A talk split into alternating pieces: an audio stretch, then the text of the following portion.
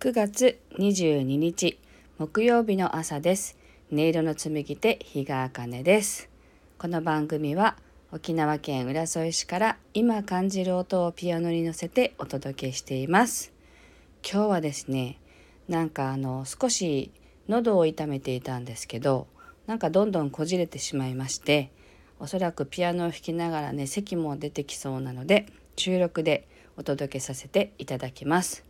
昨日からこう雨の降り続く沖縄なんですけれどこんな日にねあの聴いてほしいなと思って弾いた曲で「雨の日の瞑想曲」というねあの呼吸を意識しながら聴いていただきたいなと思う曲をまず1曲目お届けしたいと思います。聴いてください。雨の日の瞑想です。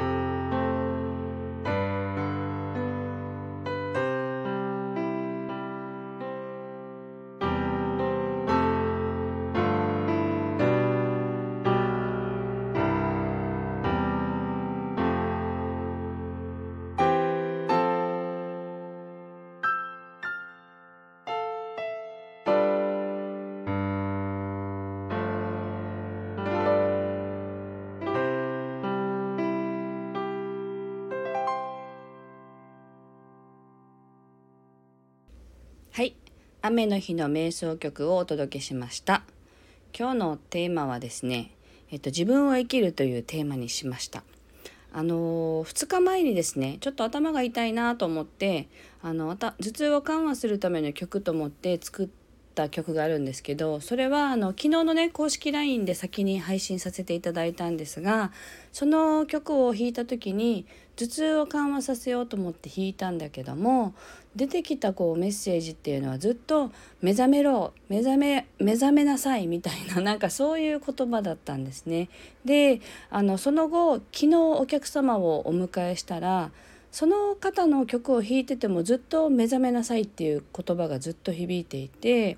今そういう時期なのかなって思ったりもしたんです。でまあ、特に昨日のお客様はこうえっとね30分間ピアノを弾かせていただいたんですけど出てくる映像としてはもうずっと眠ってる映像なんですね。であの生きているんだけれども何て言うんだろうか目が閉じているっていうのかなあのそれって大体こうまあ体は元気で生きているんだけれども本当の自分として生きていないっていうのかな自分が嫌なことを我慢しながら生きている。でなんかいつの間にか何て言うんだろうもういいかなこんな自分でって人生をこう諦めたようなねなんかそういう感じがしてきたんですね。なのでもうそのまんまお伝えしてなんか目は開いてるんだけど何て言うんだろう本当の意味で生きていないでこのままだったら何て言うんだろうなこう魂を誰かに売り渡したみたいなね言い方悪いかもしれないんだけどすごくそんな感じがしたのでなんか乗っ取られそうになってますよみたいな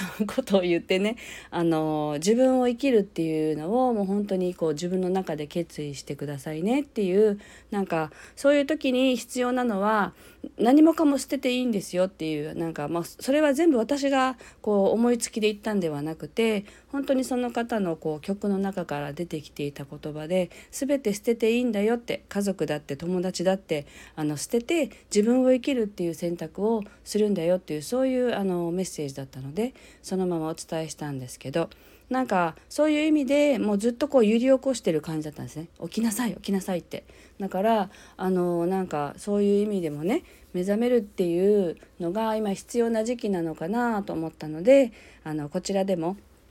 あのこれは今日今お届けする曲は昨日のお客様の曲ではもちろんなくてあの一昨日私が弾いた曲で、まあ、頭痛を緩和するために弾いたんだけれどもメッセージが「目覚めよ」っていうね あのメッセージだったという曲をねお届けしたいと思います。えっと曲名はね「脳を活性化する」って覚醒するっていう感じでつけた曲です。ではお聴きくださ。い